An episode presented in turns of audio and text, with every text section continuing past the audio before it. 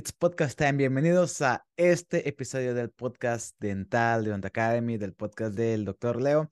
En esta ocasión tenemos, pues como ya lo vieron en el episodio donde estuvimos con la doctora Eli Ortiz, que la tuve que invitar para hablar sobre cirugía oral y maxilofacial, ya que actualmente ella está en ese proceso.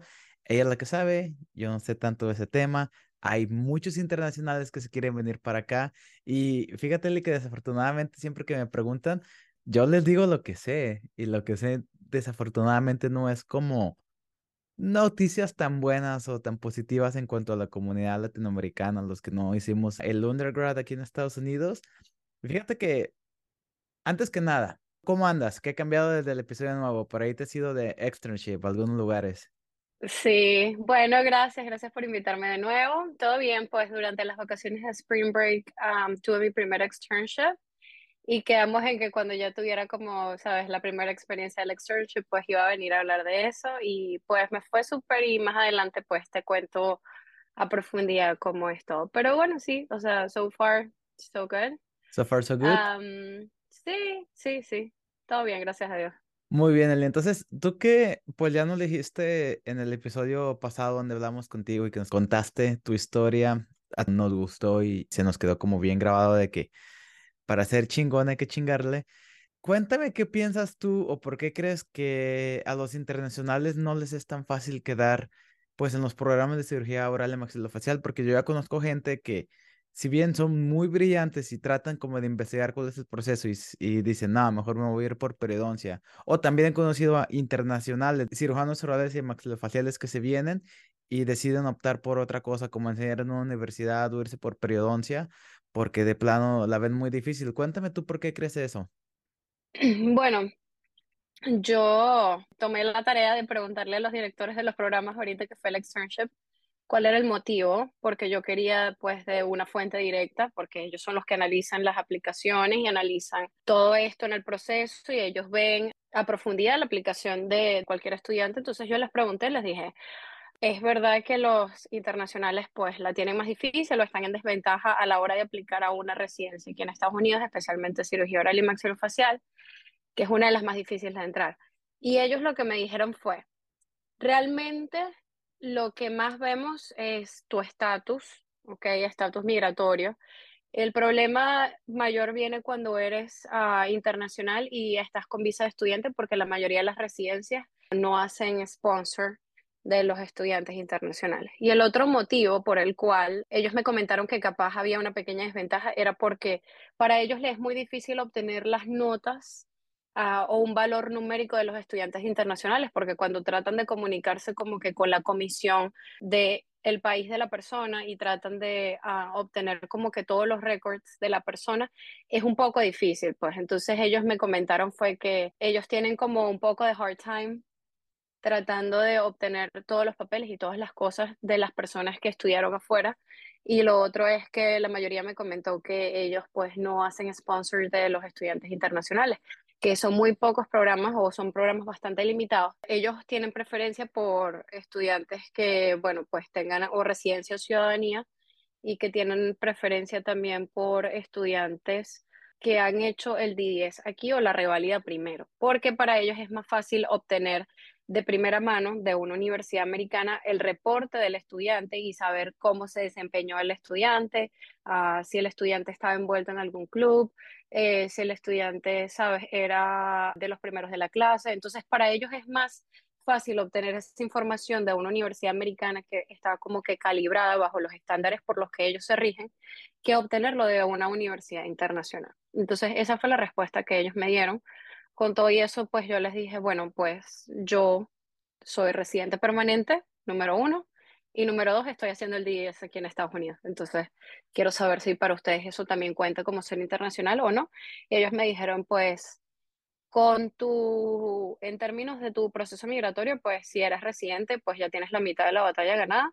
Y si estás aquí en una universidad americana y estás revalidando, sacando el DIS, pues también considero que eso te beneficia. Y al final el director del programa me dijo, fue como, por lo menos inténtalo y nosotros vamos a considerarlo. Solo inténtalo, ya verás, pues las cosas pueden salir bien. Y él me dijo, bueno, nosotros en este programa hemos tomado, históricamente en los 20 años del programa, hemos tomado cinco estudiantes internacionales en los 20 años. Me dice, no sé que no es mucho, pero es algo. Ah, no estamos 100% en contra de tomar estudiantes internacionales, simplemente que el proceso es más tedioso para obtener sus récords y todo lo demás. Y me dijo que ahorita nos vamos a adentrar en ese tema, me dijo, la manera en la que tú puedes mejorar como un estudiante internacional es sacando buena nota en el CBSE, en BME, que es como el examen que ellos piden como filtro que es como el mini Step One o la mitad del Step One de medicina. Es como un examen más de medicina que hay que tomar, entonces tiene un valor numérico y eso para ellos es importante porque desde que quitaron el valor numérico en el board, él me dijo, pues para nosotros es mucho más difícil saber diferenciar entre un estudiante bueno y un estudiante promedio. Ok. Eso fue lo que él me comentó. ¿Cómo te sientes? O sea, porque, pues al final de cuentas tú vas a ser una graduada de UCLA, ¿Y crees tú que el hecho de no haber hecho undergrad en biología o en pre-med o en lo que tú quieras es una ventaja o desventaja? Que en vez de eso hayas tú hecho la escuela dental previamente, o sea, como graduante, en dos escuelas en vez de undergrad y escuela dental. Yo creo que en este caso, como este examen es 100% medicina, para mí es una desventaja no haber hecho undergrad aquí, 100%, una desventaja, sobre todo porque, sabes, yo empecé a estudiar en el 2010 odontología, 2011, y mm, pues ya hace muchos años, muchas cosas, muchos tópicos que no manejo con facilidad, pero para eso pues estoy estudiando y preparándome para este gran examen. Pero sí, yo considero que si tú eres un estudiante americano y tienes buena base en biología y tienes buena base como en conceptos de medicina, sistemas, uh, sistema cardíaco, sistema renal y todos estos tipos de tópicos que son, sabes, como más profundos las personas que estudian medicina, creo que tienes mucha como facilidad para estudiar para este examen. En términos de yo ser estudiante internacional, pues yo tomé el examen una vez solo para ver cómo era y pues el examen sí es bastante complejo, tiene muchas cosas en sistemas y se adentra más en tópicos de medicina, pues que nosotros como odontólogos o como dentistas pues estudiamos, pero no tan a profundidad. Pero yo considero que con unos seis meses de preparación, pues las personas pueden obtener una buena calificación y con planeándose bien en términos como de tiempo y en términos de flexibilidad de horarios, si trabajas o si estudias, pues hay que planificar muy bien. Pero sí, o sea, definitivamente las personas que han estudiado aquí, que tienen un undergrad en, biología o algo así, creo que se les haría más fácil estudiar para el examen. Claro, inclusive también me ha tocado conocer a personas con majors de química y, o de biología, o mayor de biología y minor en química, y, o sea, son personas muy brillantes que digo, damn, ¿cómo saben tanto? Sí, Sí, o sea, el examen es como muy médico, es 100% enfocado a estudiantes de medicina. Yo lo tomé una vez nada más para ver, como ya dije, ah, porque mucha gente me recomendó eso, me dijeron, ve una vez si quieres, nada más como para que tu mente sepa qué es lo que está enfrentando y luego, en base a eso, a lo que tú ya viste, empiezas a estudiar y dices, ah, ok, me van a preguntar de este tópico, me van a preguntar de este tópico, pero obviamente, la primera vez que fui al examen yo dije, capaz saco buena nota sin, sin estudiar ni nada. O sea, obviamente yo en mi, en mi, en mi mente dilusionó y fui, bueno, obviamente cuando me enfrenté al examen, sí, es un examen bastante complejo, pero no es nada, o sea, que uno no se pueda preparar y tomarlo. Nada fuera del otro mundo. Antes de que nos entremos leyendo el examen, creo que también una de las cosas por las cuales estadísticamente estamos desfavorecidos en esta cuestión es que no hay tanta gente aplicando, porque inclusive me tocó conocer de Harvard en Perio, que mi roommate va a, a Perio, y casi son puros asiáticos. Y él me dijo que le preguntó al program director de que, ¿por qué no aceptas a mexicanos? Digo, pues es que no, no aplican. ¿Cómo lo voy a aceptar si no aplican? Y también ya, ya me tocó preguntarle a programas así prestigiosos y inclusive mi program director me dijo, bueno, pues a ver si contigo ya nos ayudas como que a popularizar el programa en tu comunidad porque casi no aplican, son muy pocas las personas que aplican. Entonces yo me imagino que pasa lo mismo en cirugía oral para los internacionales, pues. Sí, bueno, esto es mucho de desmitificar, ¿ok? yo desde que entré al programa, yo me encargué desde el día uno de decir que yo quería aplicar a cirugía oral y maxilofacial, porque por mucho tiempo yo lo venía escondiendo. O sea, siempre mi trabajo, antes de entrar a la universidad, mis trabajos eran asistente de cirujano oral y maxilofacial. Y yo siempre buscaba un trabajo donde hubiese un cirujano maxilofacial al que yo pudiese asistir. No me gustaba ser asistente de odontología general. Y yo de verdad me dediqué de lleno a buscar trabajo solamente con cirujanos orales y maxilofaciales. Entonces yo dije, ok, aquí hay una tendencia, yo sé que me gusta, pero no quiero admitir que tengo miedo, tengo miedo de hacerlo, porque lo que todo el mundo me había dicho era como que es súper difícil, nadie entra, especialmente si eres internacional y si eres mujer, o sea, tienes todas en contra. Y yo dije, bueno, está bien, creo que no puedo. Y dejé como que las voces externas ganaran. Y de nuevo, como digo, esto es mucho desmitificar. Yo empecé el proceso de revalida y poco a poco como que empecé a ganar más confianza en mí. Y dije, ¿sabes qué? Si yo pude pasar este examen, yo creo que puedo hacer muchas otras cosas. Y luego, cuando yo pasé el examen, pues yo tenía de ejemplo a mi jefa. Mi jefa es una cirujana oral y maxilofacial que trabaja en Beverly Hills, una de las personas más conocidas que hay, le hace cirugía a muchos artistas, o sea, jugadores profesionales, jugadores olímpicos, o sea, ella es súper exitosa. Y ella es inmigrante también, ella es de Irán, pero ella estudió aquí toda su, o sea, toda su vida porque ella se vino muy joven. Pero cuando yo la vi a ella en el día uno, o sea, el primer día que yo empecé a trabajar para ella, yo la vi, primero era una persona más bajita que yo. O sea, yo mido 5'3, ella mide como 5'1. Es una persona extremadamente pequeña, menuda, o sea, delgada. Y no es el hecho que sea delgado, no, pero cirugía oral y maxilofacial siempre está asociada con hombre o figura masculina y una persona fuerte o dominante, ¿sabes? O una figura masculina, fuerte, dominante, eso es un maxilofacial. Eso es un cirujano, no cirujana. Entonces, yo la vi a ella y yo dije, si ella pudo, yo también puedo. Y ella se encargó también como de hacérmelo sentir, como que yo confío en ti, yo sé que tú lo puedes hacer. Y muchas veces ella me lo dijo, me dijo como que tú vas a ser mi reemplazo, tú te vas a quedar con mi oficina, tú vas a ser mi cirujano oral y maxilofacial y no sé qué, y, vas a llegar lejos. Entonces, sabes, todos los días tener como ese refuerzo positivo de ser mujer y de ver una figura femenina en el campo siendo tan exitosa, yo dije, yo puedo hacerlo. Entonces yo entré a UCLA, ¿cierto? Y mm, con mucha ayuda de ella también, ella, me dio una carta de recomendación. Pero al final del día yo puse el trabajo duro, o sea, yo fui la que me esforcé y todo lo demás. Entonces yo dije, mira, si yo me pude esforzar y conseguir esto, obviamente puedo esforzarme y conseguir aquello. Entonces desde el día uno que yo entré en UCLA, yo le dije a todo el mundo, yo me encargué de, eh, decirle al director del programa, yo quiero ser cirujano oral y maxilofacial y yo necesito las herramientas necesarias para llegar allá. Entonces, si tienes algún contacto, si tienes algún club de cirugía oral y maxilofacial, un study club, yo quiero unirme. Y él me dijo, no te preocupes, que eso viene, aquí hay muchos clubs de lo que tú quieras y te puedes unir al que tú quieras. Te recomiendo que te unas a uno que se llama OS Track. O sea, están uno de los mentores, como que te parean con mentores. Y no solo que te ponen en pareja con mentores y te hacen contactos con mentores, sino que son gente muy reconocida en el campo, que ellos sí le es conocido por research. Entonces, hay muchas personas que están involucradas en la investigación científica y son cirujanos maxilofaciales muy conocidos. Entonces, yo dije, mira, tengo mi beneficio que estoy en una universidad que es reconocida y que el 80% de los estudiantes que se gradúan de UCLA hacen programas de residencia. Entonces, UCLA es conocido por eso, por especializarse. Y yo dije, bueno, estoy en el lugar correcto, en el momento correcto y tengo todas las oportunidades enfrente de mí y yo creo que este es el momento para no tener miedo y decirlo como públicamente como que quiero ser cirujano maxilofacial. Con esto obviamente vinieron muchos comentarios, o sea, muchas personas que me conocían en el programa en mi clase de estudiantes internacionales somos 28 y obviamente yo cuando los primeros días de clase lo primero que tenemos que hacer era decir nuestro nombre, apellido y planes para el futuro.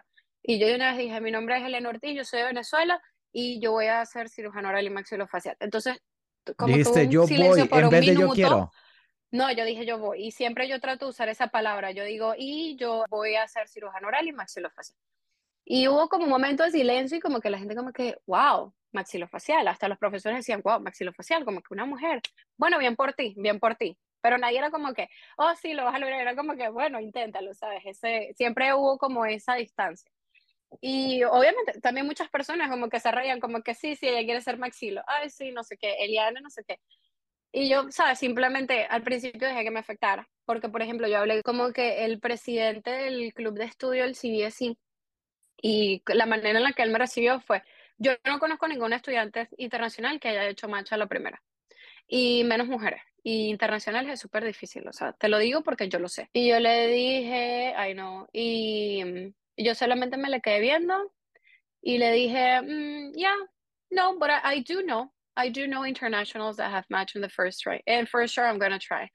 Entonces yo como que de una vez, le, o sea, bloqueé su energía y le dije, no, yo sí conozco estudiantes internacionales que han hecho marcha en la primera. Y de hecho me han ayudado y estoy en contacto con ellos y tengo la información de primera mano, le dije, y yo lo voy a intentar. O sea, no, le hice hacer saber como que su comentario no me afectaba. Y él como que, oh, really? Oh, okay, okay, I don't know anybody. Okay, cool. Como que, ay, bueno, yo no conozco ninguno, pero está bien, intenta. Y bueno, a partir de allí como que me he dedicado como, sí, como a crear awareness de que podemos hacerlo y de no dejarte intimidar por los comentarios, porque como tú lo estás diciendo, imagínate, si te está diciendo el, director del programa, la gente no aplica y hay un motivo, hay una razón, y la razón es porque la gente tiene miedo por los comentarios que vienen de segunda mano. La gente no tiene información de primera mano. Y pues yo estoy aquí solamente porque quiero motivar a todas las personas a que no se dejen llevar por las voces externas de gente que ni siquiera tiene información de primera mano. A veces las cosas son mitos y no son realidades y tú tienes que aprender a vencer esos mitos. O a veces, sabes, tienes que ser la primera persona en hacerlo y con ser la primera persona pues vas a inspirar a muchos más. Claro, entendido. Y muchísimas felicidades por la mentalidad que tienes está fácil decir que, ok, pues a mí todo el mundo me decía que está difícil, pero cuando lo estás viendo en los zapatos y cuando te vas a dormir y cuando te estás intentando dormir, todas esas voces regresan a tu mente cuando ya estás todo tranquilo. Y totalmente. No, es fácil, no es fácil, pero definitivamente aquí hay mucho juego mental bien hecho de tu parte y felicidades por eso. ¿Qué te parece si nos cuentas ahora sí ya de lleno como los pasos o cronológicamente cuál es el proceso que tenemos que hacer, porque ya nos diste como una introducción, como decimos en México, nos diste una pasadita así por encima sobre lo que era el examen, pero ¿por qué no nos cuentas ahora sí ya full de lleno? Obviamente el examen, que me imagino es el primer paso y es el cual te va a llevar mucho tiempo porque te tienes que preparar para estudiar, pero también estoy, conozco de que también tienes que ir a hacer los extraship o los observership y también por las aplicaciones, pero vámonos por partes. Cuéntame sobre el examen. Ok, entonces lo primero que tienes que hacer... ¿Cómo se llama? Para em, empezar, para los que nos están escuchando, que, lo, puedan googlear. Lo primero que tienes que hacer es investigar sobre el examen. El examen se llama CBSE, o sea, CBSE NBME, NBME, CBSE NBME. La gente lo conoce como un examen de práctica para el Step 1. O sea, las personas de medicina, las personas que son médicos o physicians, que están cursando aquí medicina o que son internacionales toman el Step 1 de medicina y todo el mundo sabe que ese examen pues es un examen bastante complejo. Pues nosotros, si queremos aplicar a cirugía oral y maxilofacial, tenemos que demostrar competencia en biología y general en sistemas. O sea, tenemos que hacer como, ¿sabes? Prepararnos para estudiar medicina, porque realmente cirugía es medicina. Entonces ellos quieren ver que tú seas competente y que tienes como que un baseline de información que más o menos todos están al, al, mismo nivel, porque es muy difícil agarrar a un estudiante que no maneja nada de biología o de sistemas y que entre de una vez a un posgrado o a una residencia de cirugía donde tiene que, ¿sabes?, seccionar partes del cuerpo, cuello, cabeza y, o sea, que no sepa cosas básicas de medicina. Entonces, este examen se llama CBS y NBME, es la mitad de las preguntas del Step 1. Son 250 preguntas, ya yo lo presenté, creo que es un total de 5 horas y tienes un bloque de descanso. Entonces te dan bloques como de una hora, una hora, luego te dan descanso, luego otra hora, otra hora, así hasta completar las cinco horas. Es un examen bastante completo, va absolutamente toda medicina, o sea, te ponen exámenes de sangre, o sea, laboratorios para que los leas, te ponen MRIs, te ponen diferentes tipos de estudios radiográficos y estudios de sangre. Tienes que saber leer como que todo el caso clínico y después te hacen una pregunta en específico sobre el caso clínico. Entonces, critical thinking es super critical thinking. La gente dice, no, es memorización. Hay gente que dice, no, yo tomé el CBSE y era memorización. Pero yo he intentado memorizarme cosas y creo que eso no funciona. Entonces, la mayoría de las cosas que yo he visto y tutoriales y personas que yo sigo en redes sociales dicen que lo más importante es que manejes bien y que tengas una base sólida de conceptos de biología, medicina, cuerpo humano en general. Entonces, la mejor manera de taclearlo es que si tú estás en los primeros años de la carrera, pues que de verdad prestes atención a fisiología, anatomía y todos estos conceptos y más o menos los vayas integrando a diferentes sistemas, sistema renal, endocrino, porque todo eso literal va en el examen. Si tú tienes más o menos un buen entendimiento de cómo el sistema renal afecta al sistema cardíaco, etcétera, etcétera, etcétera, pues más o menos tienes un baseline y cuando lees, pues no se te hace tan difícil. Pero si no tienes un baseline, tienes que aprender esos conceptos desde cero, obviamente vas a necesitar más tiempo de estudio. El examen es solamente como de los pasos de los filtros, así como para los dentistas el gran filtro es el board o el IMBD, el integrado, para entrar a maxilofacial, el filtro es el CBSE NVMe, porque también tiene un grado numérico. Entonces, hablemos del grado numérico. Un grado numérico competitivo para el CBSE NVMe es de 75 a 80 a 90, o sea, de 75 para arriba. Los programas prefieren 80. Hay personas que dicen que los programas de 4 años son más competitivos que los de 6 años, entonces tienes que sacar un mejor puntaje. Realmente no lo sé, pero el director de programas que yo fui de externship me lo dijo muchas veces, me dijo, sal bien en el examen, saca un buen score, saca un buen score y mantén buenas calificaciones y yo evalúo tu aplicación. Entonces, definitivamente este examen es una de las cosas más importantes porque la mayoría de las personas lo habla y como que siempre es un tópico que todo el mundo empieza a hablar en las aplicaciones o en los externships, la gente empieza a preguntar, ya tú tomaste el CBS y cuánto sacaste, cuánto sacaste tú y cuántas veces lo tomaste y no sé qué, y qué usaste como recurso. Entonces, es un tópico popular del que todo el mundo habla y que obviamente la gente toma en consideración porque por algo la gente siempre lo está como sacando a relucir, como que mira, prepárate bien para este examen, prepárate bien para este examen. Ese es uno de los pasos más grandes, ¿ok? La otra cosa es, ok, ¿cómo estudiar para el CBS y NVMe? Yo, si te soy sincera, todavía no he descifrado qué es lo que me funciona a mí, porque yo soy una persona sumamente visual, pero se toma más tiempo ser visual, que, o sea, como que usar una aplicación de preguntas y respuestas sería más fácil. Entonces, estas son las aplicaciones básicas que todo el mundo usa. Está la aplicación que se llama UWorld, que es una simulación exacta del examen, es una aplicación de preguntas y respuestas. Usando UWorld, la gente lo que hace es que toma UWorld, preguntas y respuestas, y si te equivocas en un tópico, luego la gente usa, te dice el por qué, lo lees, y la gente o hace flashcards, que puedes hacer tus propias flashcards en UWorld, o sea, puedes ah, literal copiar y pegar la información y, y hacer flashcards, o puedes equivocarte en la pregunta, la lees y luego te vas al first aid. Entonces todo el mundo dice que usas UWorld y luego te vas al first aid, pero obviamente el first aid del step one, no vas a usar el del board. Entonces esos son como los recursos más básicos que la gente como que old school usa.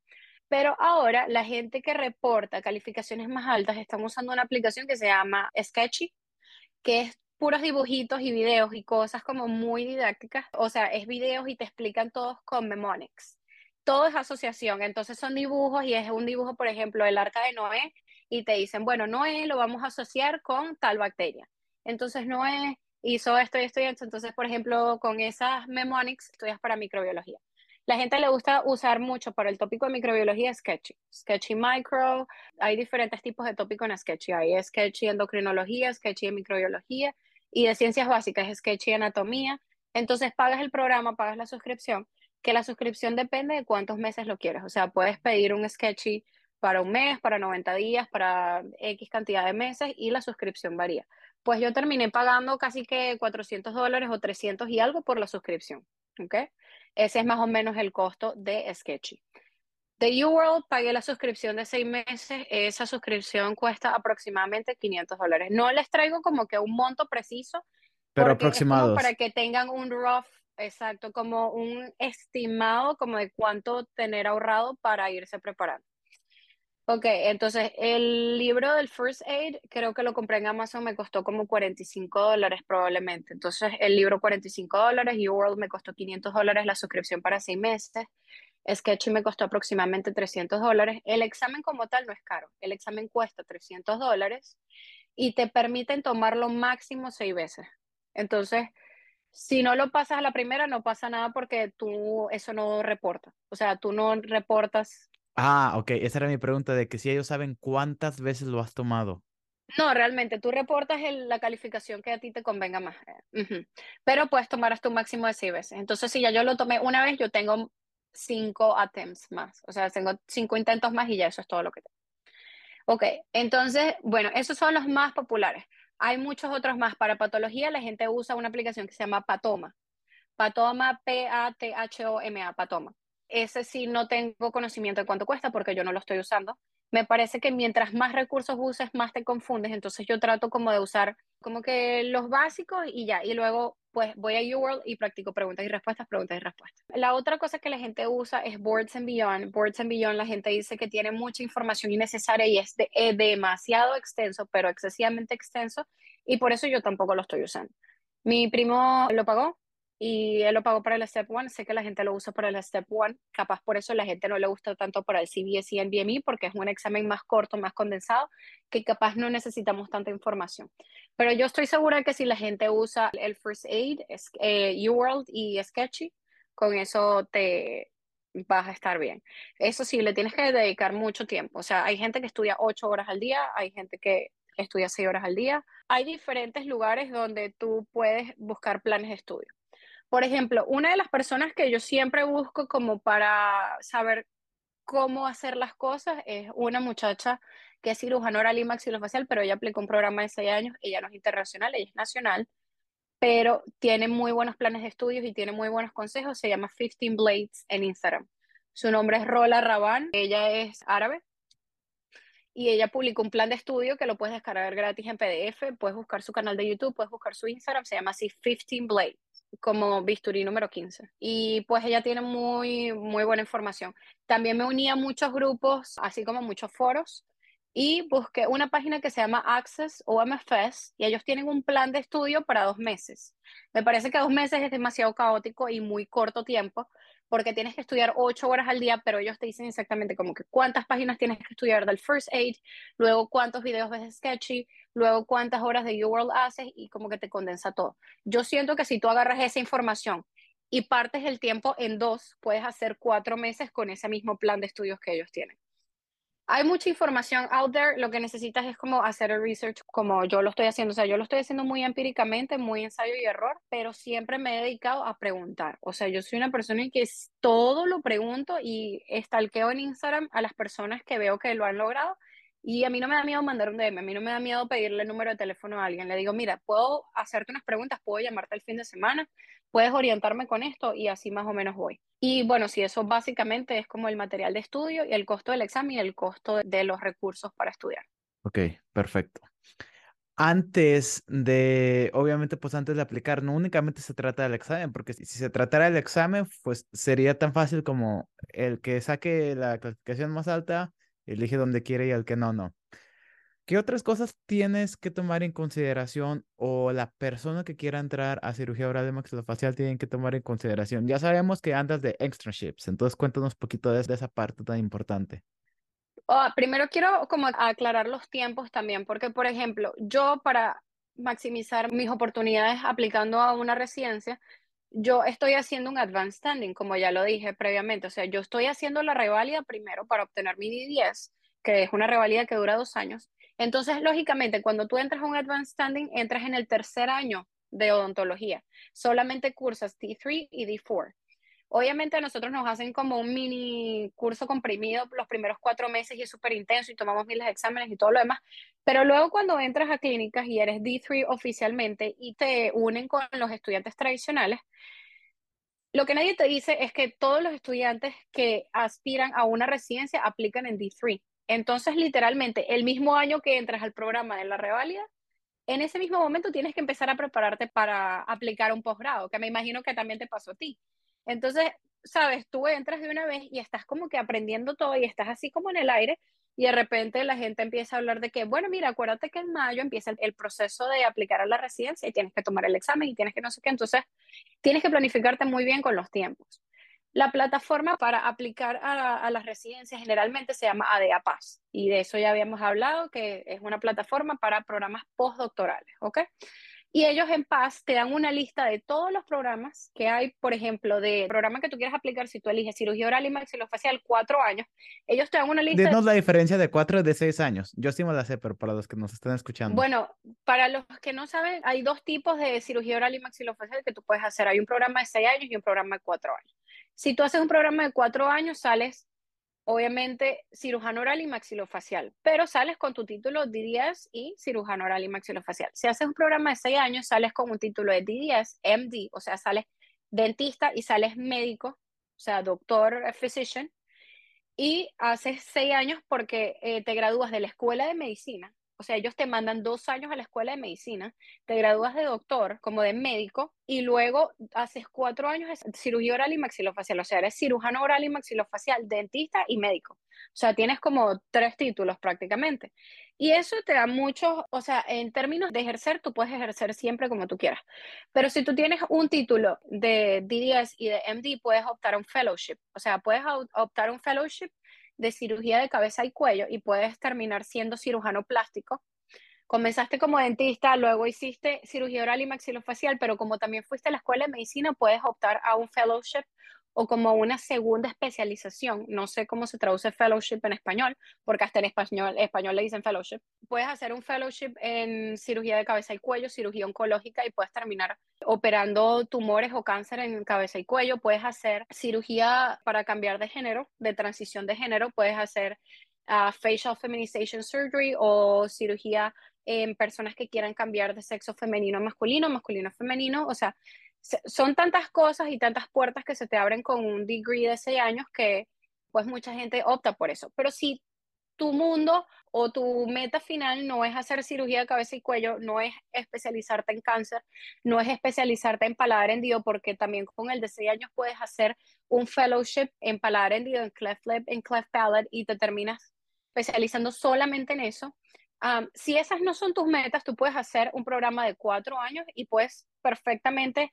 hacer cirugía ortognática y puedes hacer lo mismo que hace un cirujano maxilofacial completamente normal. O sea, terminas haciendo lo que la gente le llama aquí teeth and titanium, que es sacar wisdom teeth, hacer exposure and bond, sacar dientes supernumerarios, hacer cirugías complicadas, remoción torus, puedes hacer cirugía como de patología, puedes hacer biopsias, puedes hacer drenajes, puedes hacer emergencias, puedes hacer implantes, puedes hacer implantes cigomáticos, Olonex, Olon 4.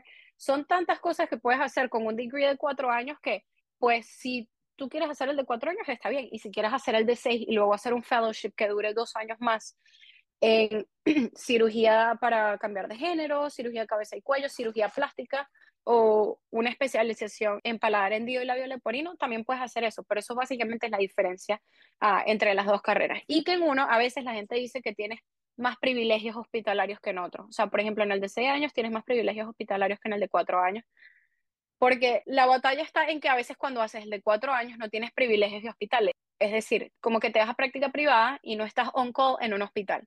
Al tú no estar on call en un hospital, no eres la primera persona que va a tomar un trauma facial, no eres la primera persona que va a tomar una laceración, no eres la primera persona que va a atender un drenaje, eh, una infección. entonces la gente dice como que no haces tanta variedad de cosas cuando estás en práctica privada. En cambio, si tienes privilegios hospitalarios y estás en un hospital, eres la primera persona como que al frente de la batalla en atender todas esas cosas, traumas faciales, laceraciones, infecciones y todas estas cosas que la gente pues le gusta hacer en cirugía oral y maxilofacial. Entonces, prácticamente esa es la diferencia esencial. Pero igual como cirujano maxilofacial que hace una carrera de cuatro años, puedes tener privilegios hospitalarios. Entonces, realmente... Sí, yo voy a hacer la de cuatro, porque, bueno, primero, como ya todo el mundo sabe, mi carrera en mi país, odontología, fueron cinco años, pero Venezuela tuvo tantos problemas políticos y socioeconómicos que terminó cerrando la universidad por un par de años y pues en esos dos años que la carrera cerró, pues yo no estaba haciendo nada, estaba trabajando. Entonces a mí me tomó siete años graduarme. Y luego vengo para acá y trabajo de asistente por dos años y ahora entré al programa, voy a hacer dos años más y luego hacer una especialización de cuatro años. Entonces, si te pones a sumar los años, pues ya yo tengo 28, cuando me gradué de la especialización voy a tener 34 y también hay un gran tópico que es que, bueno, como mujer uno quiere ser mamá y entrar en una residencia pues te pone la vida más complicada y definitivamente eso es cierto, pero conozco muchas personas que lo han hecho. De hecho, conozco una mamá soltera que hizo la residencia de cirugía oral y maxilofacial. Kudos para ellos, en mis respetos, pero al final del día lo que eso te muestra es que sí, sí, o sea, sí se puede. Realmente sí se puede con el apoyo correcto y la organización correcta. Entendido, muy bien. Entonces nos quedamos en que nos andabas explicando sobre los tiempos totalmente. Entonces, cuando uno entra en la revalida, si tú quieres hacer la revalida o hacer un D10 para ampliar tus posibilidades. Oye, espérame, tiempo, tiempo, tiempo. Una duda. Y una pregunta que a lo mejor se les va a ocurrir.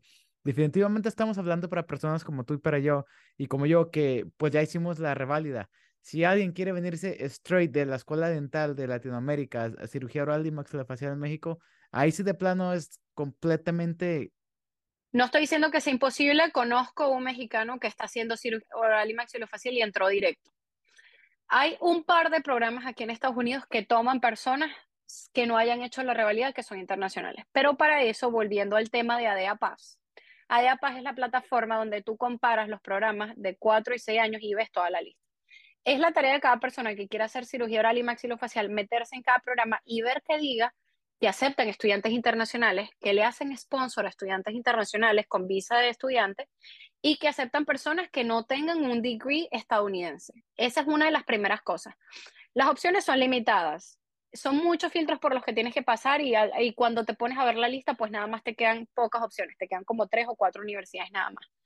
Entonces, lo que yo le digo a las personas que quieren entrar directo es, pues tienes que tener un CV demasiado fuerte. O sea, de plano tienes que tener mucha experiencia en cirugía oral y maxilofacial, como que ya hayas hecho algo previamente en tu país, que haya salido bien en el examen, en el CBS y en BMI, que tengas bastante, bastante experiencia haciendo voluntariado, específicamente voluntariados quirúrgicos. Si te puedes ir de mission trip en una misión que va a ser cirugía de cabeza y cuello, cirugía de cleft lip, cleft palate, esta es tu oportunidad, ve, hazlo y así agregas algo más a tu currículo.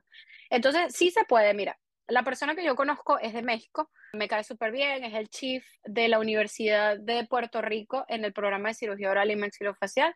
Su nombre es Juan Pablo, shout out, súper chévere, súper buena persona, me apoyó muchísimo y siempre me dijo que sí lo podía hacer y que sí lo podía lograr y me dijo, aquí estoy, mira, si yo, eh, y de hecho me dijo algo que me dio mucha risa y me motivó mucho porque me dijo, si yo estuviera compitiendo contra ti en el mismo año, yo te tendría miedo, porque tú tienes más chances que yo de entrar.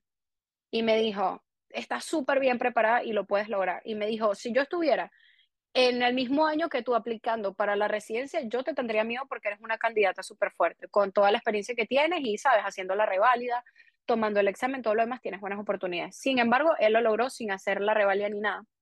Obviamente tuvo que tomar el board y él se fue directo a la Universidad de Puerto Rico. En la Universidad de Puerto Rico hay un externship que puedes hacer. Tengo entendido que dura seis meses. Pues no lo sé muy bien. Siempre puedes contactar a la directora del programa. Se van al programa en ADEA Paz, ponen el nombre, le dan clic y ahí les va a salir la persona de contacto.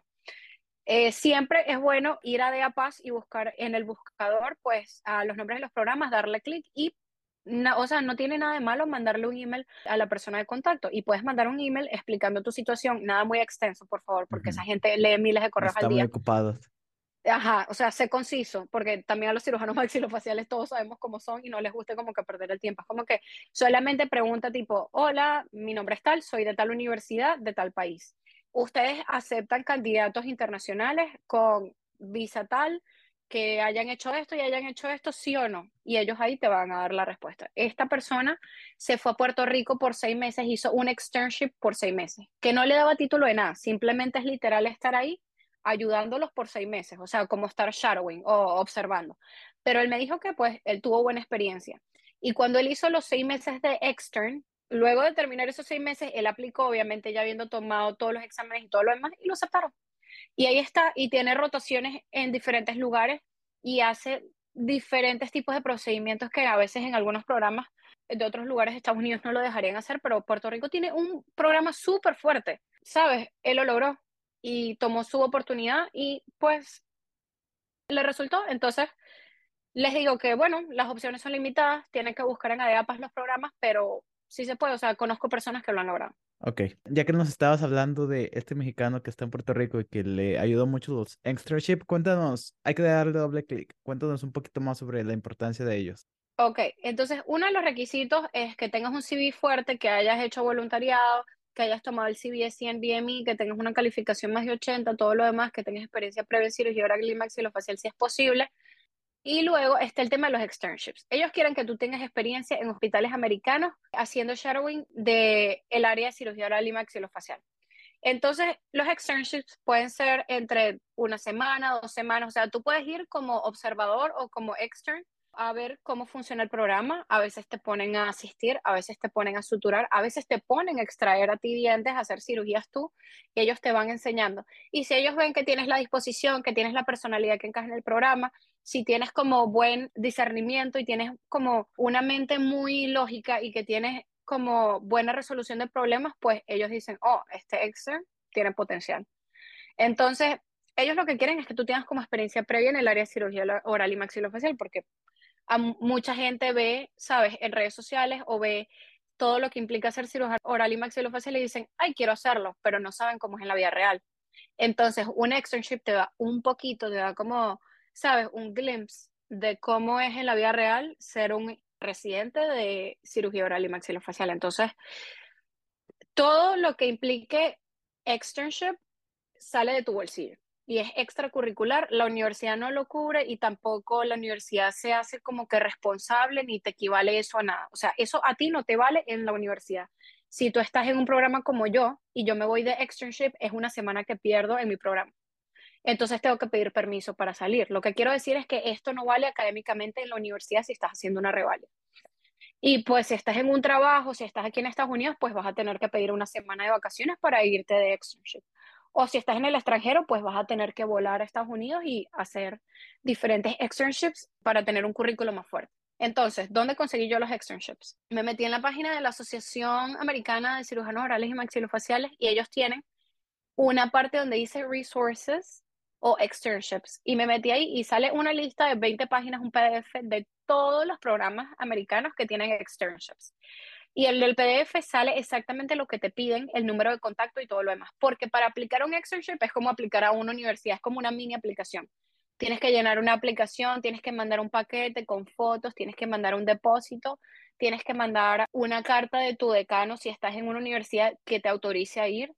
Tienes que a veces mandar una carta de recomendación de un doctor que te ha visto y diga, sí, esta persona está interesada, tiene potencial o a veces te piden que hagas un mini personal statement de por qué quieres ir allá a hacer el externship de cirugía oral y maxilofacial. Entonces, cada externship toma trabajo, ¿ok? Y toma preparación. Entonces, balancear eso con la vida universitaria es un poco complicado, especialmente la parte financiera, porque por lo menos les voy a hablar de mi propia experiencia. Yo me acabo de ir de externship a Nueva York. ¿Cómo distribuí yo mi tiempo? Yo dije, yo no puedo perder una semana de clínica, eso para mí es mucho porque con los requisitos que me piden y el tiempo limitado que tengo, yo no puedo perder una semana de clínica. Entonces, ¿qué voy a hacer? Cada vacación que yo tenga, no voy a tomar la vacación, sino que me voy a ir a un hospital a hacer externship. Entonces, eso fue lo que hice. Mis vacaciones de Spring Break eran una semana.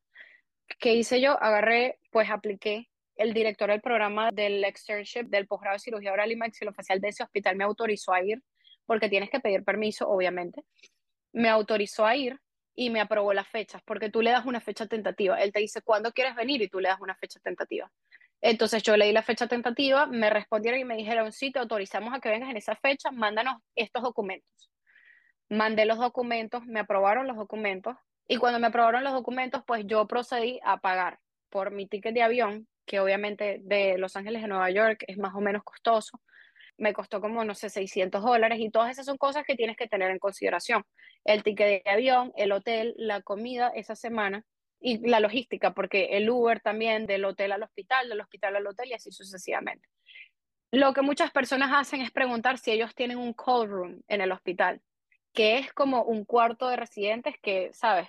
Donde se quedan a dormir los residentes o se quedan a dormir el personal del hospital que a veces no es el más limpio ni es el mejor y, sabes, no está en condiciones óptimas, pero la gente lo hace por ahorrar dinero. Eso yo lo he escuchado de muchos estudiantes, me dijeron, mira, yo me quedé en el call room, fue horrible, no tenía ni ducha ni nada, pero me quedé allí. Y así ah, me ahorré el dinero esa semana. Ahorita, la semana que viene, me voy a otro hospital en Michigan, me voy al Detroit Receiving Hospital, también me hicieron llenar una aplicación de 11 páginas, la escaneé, se las mandé, hablé con el Chief Resident, él me autorizó y me aprobó las fechas y muchas veces para ir a estos programas te piden un liability insurance. El liability insurance no es caro, pero tienes que tener una, como un seguro, como, sabes, de mala praxis, que diga, mira, si esta persona se equivoca o hace algo indebido en nuestro programa, está cubierto legalmente y financieramente. Entonces también te piden eso. El liability insurance a mí no me costó mucho, lo hice a través de una página que me dieron en la universidad. En la universidad me facilitaron la información y me dijeron, mira, este es el insurance que todo el mundo compra aquí, cuesta 25 dólares y te cubre hasta un millón de dólares en daños. Entonces ese fue el que yo agarré. Y ese me va a servir para muchos programas. Entonces ese es otro de los requisitos para aplicar un externship que tengas liability insurance. El número óptimo de los externship rumor. Esto no es nada confirmado, pero es lo que dice todo el mundo y todos los aplicantes. Dice un número es, es lo que se maneja en la calle, es lo que la gente dice. El número óptimo de externships para que tu aplicación sea fuerte son cuatro. O sea, son cuatro semanas que tienes que rotar en diferentes, cuatro hospitales diferentes. O puede ser el mismo, puedes repetir el primer hospital y luego el último, puedes repetir en el mismo hospital.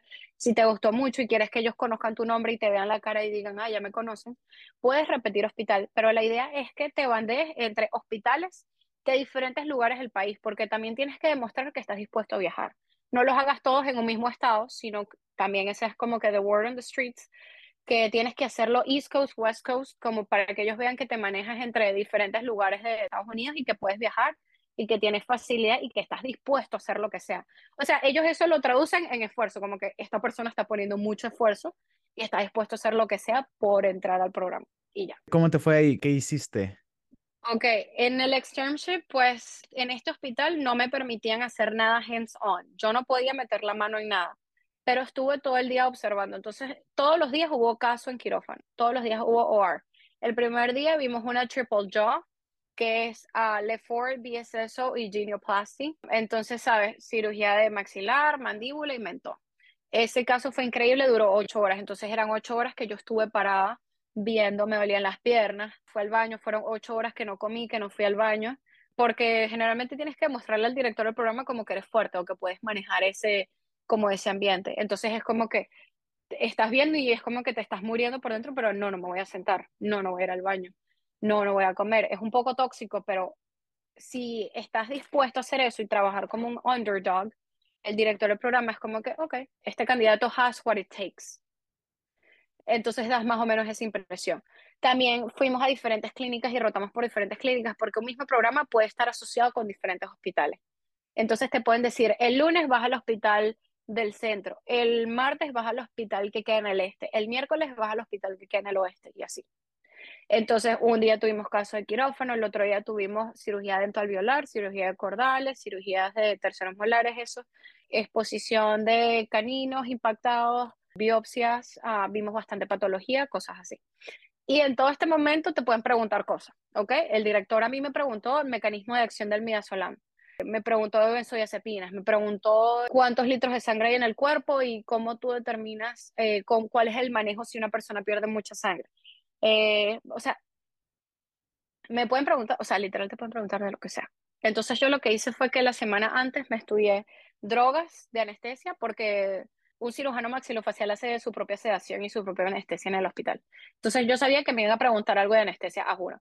Y estudié patología, porque también sabía que me iban a preguntar algo de patología, ¿sabes? De yo, de como de cabeza y cuello. Yo dije, bueno, me tengo que estudiar patología de la boca porque probablemente llegue un caso y me pregunten diagnóstico diferencial. Y me estudié eso. De resto, ellos no esperan mucho de ti pero si tú das un poco más de lo que ellos te piden, y la idea es que no molestes a los residentes, o sea, no estés como en el medio fastidiando, trata de ayudarlos y de hacer la carga un poco menor. Trata de proyectarte interesado, pero sin ser fastidioso.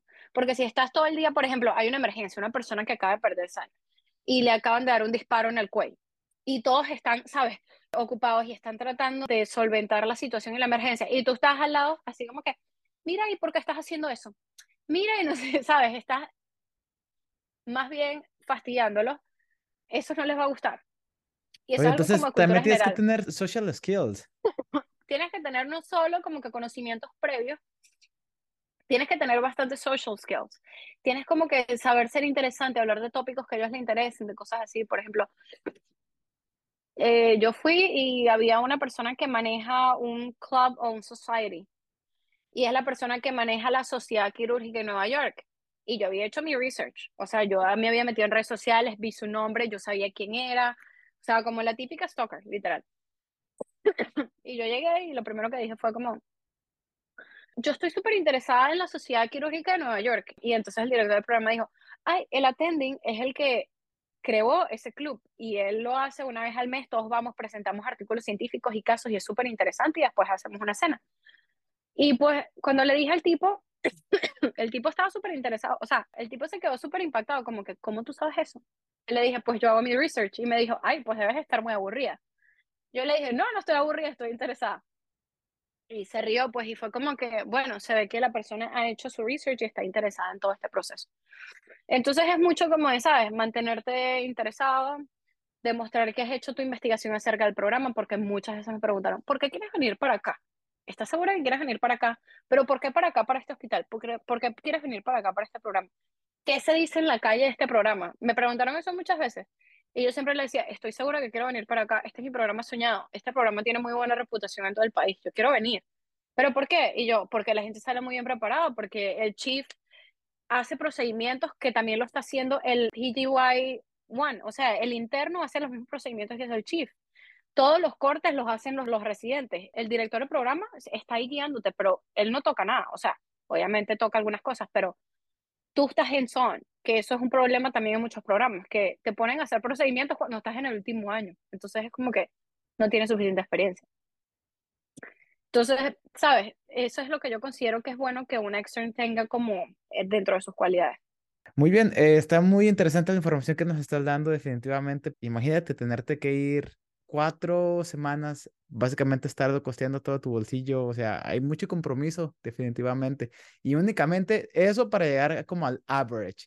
Entonces, aparte de, o, o sea, el examen, pues es un sí o sí, lo tienes que hacer. Los externships, los externships, pues también obviamente los tienes que hacer sí o sí. ¿Qué otra cosa recomiendas o tiene que tener el aplicante como para decir, ok, I have a fair shot, tengo posibilidad de quedar? Que hayas trabajado de cualquier cosa en el área de cirugía oral y maxilofacial, o que hayas hecho como un mission trip o un voluntariado que sea quirúrgico, que tengas experiencia previa, puedes certificarte como, no sé, por ejemplo, yo me certifiqué como asistente de cirujano oral y maxilofacial en el estado de California, yo creo que eso se ve bien en el currículum. Yo pregunté y le pregunté al director del programa de este lugar que yo fui a Nueva York, le dije, ¿qué tan importante para ti es el research? Y me dijo, para mí no es importante. Generalmente dicen que los programas de cuatro años no es importante el research, pero es un plus. O sea, se ve como que, ¿no? Él, él siempre me dijo, cuando yo le pregunté qué era importante y qué no era importante, él me dijo, yo veo la aplicación como algo completo, como algo holístico. O sea, yo lo veo desde un punto de vista general. No solamente que tengas buenas notas, obviamente tienes que tener buenas notas, pero estar involucrados en clubs, me dijo. Si yo veo que una persona pudo lidiar con la responsabilidad de estar en Denosco y que aparte era estar en la directiva de un club y que aparte hizo externships y que aparte estudió para el examen y on top of that hizo research, yo veo que la persona es capaz de lidiar con bastantes responsabilidades en un solo, en un solo mm. exacto, que es multifacético y que maneja bien el estrés, me dijo. Lo otro que me dijo fue, investigación científica para mí no es importante, pero capaz es porque era un programa de cuatro años. Hay gente que dice que la investigación es importante en un programa de seis años, porque generalmente como vas a la escuela de medicina y optas por un fellowship, ellos tienen como requisito que tú presentes un póster o presentes una investigación científica.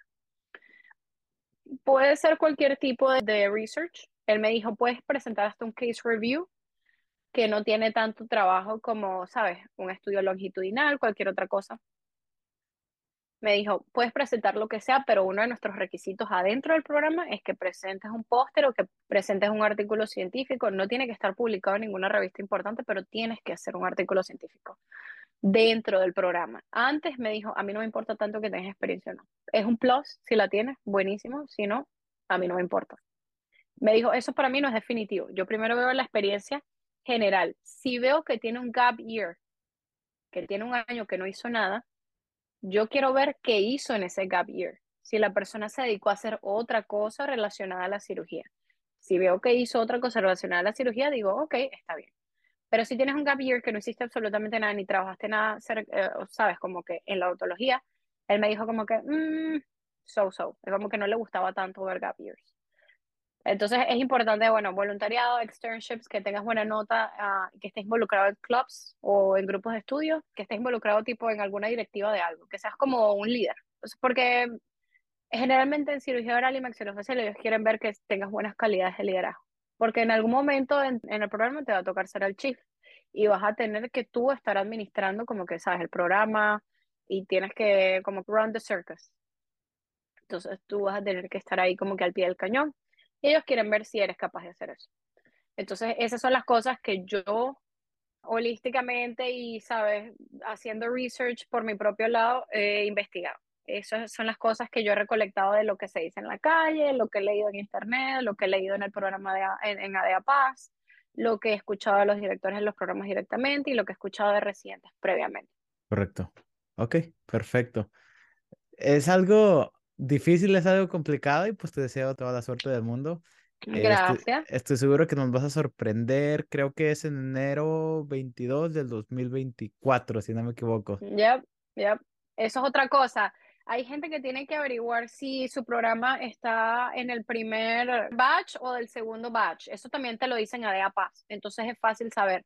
Eh, cirugía oral y maxilofacial está como en el segundo batch. O sea, son los programas que aplicas como más hacia el final del año, en septiembre, por ahí. Entonces, ¿cuándo tú tienes mayo que empezar a aplicar? En mayo. Página de APAS abre en mayo. Pero, o sea, lo que se dice en la calle, de nuevo, es que tienes que mandar las aplicaciones antes de septiembre para tener como un buen shot. Las aplicaciones no son rolling basis, o sea, ellos revisan las aplicaciones, pero es bueno que lo envíes en los primeros meses. Ok, estoy seguro que te va a ir muy bien, le estás echando muchísimas ganas y pues esperamos que número uno, demuestres que sí se puede, número dos, que las mujeres definitivamente, they are taking over dentistry, pues número tres, de que ser Claro que sí. internacional definitivamente no afecta la aceptación, nada más es que si le tienes que echar de repente un poquito más El ganas que- miedo, que, el, claro. que el average. Eli, Ujú. muchísimas gracias por tu tiempo. Yo sé Muchas que gracias a ti. yo sé que tus horas libres son preciadas, son súper importantísimas. Las tienes que dedicar a tu familia, a tu pareja, a dormir, a, Sí, totalmente. a, A a no- estudiar. a estudiar. Y a, a no sentirme culpable cuando no estoy estudiando. Exactamente. No, entonces te voy a dejar para que sigas estudiando o quieras hacer lo que quieras hacer, pero muchísimas gracias, te agradezco todo tu tiempo. Gracias, Leo. Gracias por invitarme de nuevo a este programa. Pues me sorprendió mucho que soy la persona que tiene dos, dos apariciones en el programa, pero pues quería como hablar de mis dos experiencias, una revalidando como dentista y la otra aplicando un programa de especialidad. Muchas gracias a ti por esta ventana porque quiero que todo el mundo entienda que el cielo es el límite. Tienes que ponerle esfuerzo, no estoy diciendo que es fácil, pero definitivamente es posible. Ok, perfecto. Pues aquí la tienen amigos, la doctora Eli desde UCLA, desde LA, desde la, ca- desde la ciudad que no, no, espérate, esa, esa es Nueva York, la ciudad que nunca Es de. Nueva York. ¿Qué es LA? ¿La ciudad que hace qué? Si supieras que no tengo ni idea, LA es tan diverso que solo it's an LA thing. You gotta be here to get it. Es demasiado raro. Oh, la, la ciudad de los Go-Getters. Sí, Ah, está. totalmente. Muy bien, entonces muchísimas gracias y pues nos vemos en el próximo episodio amigos. Bye bye. Hasta luego, gracias.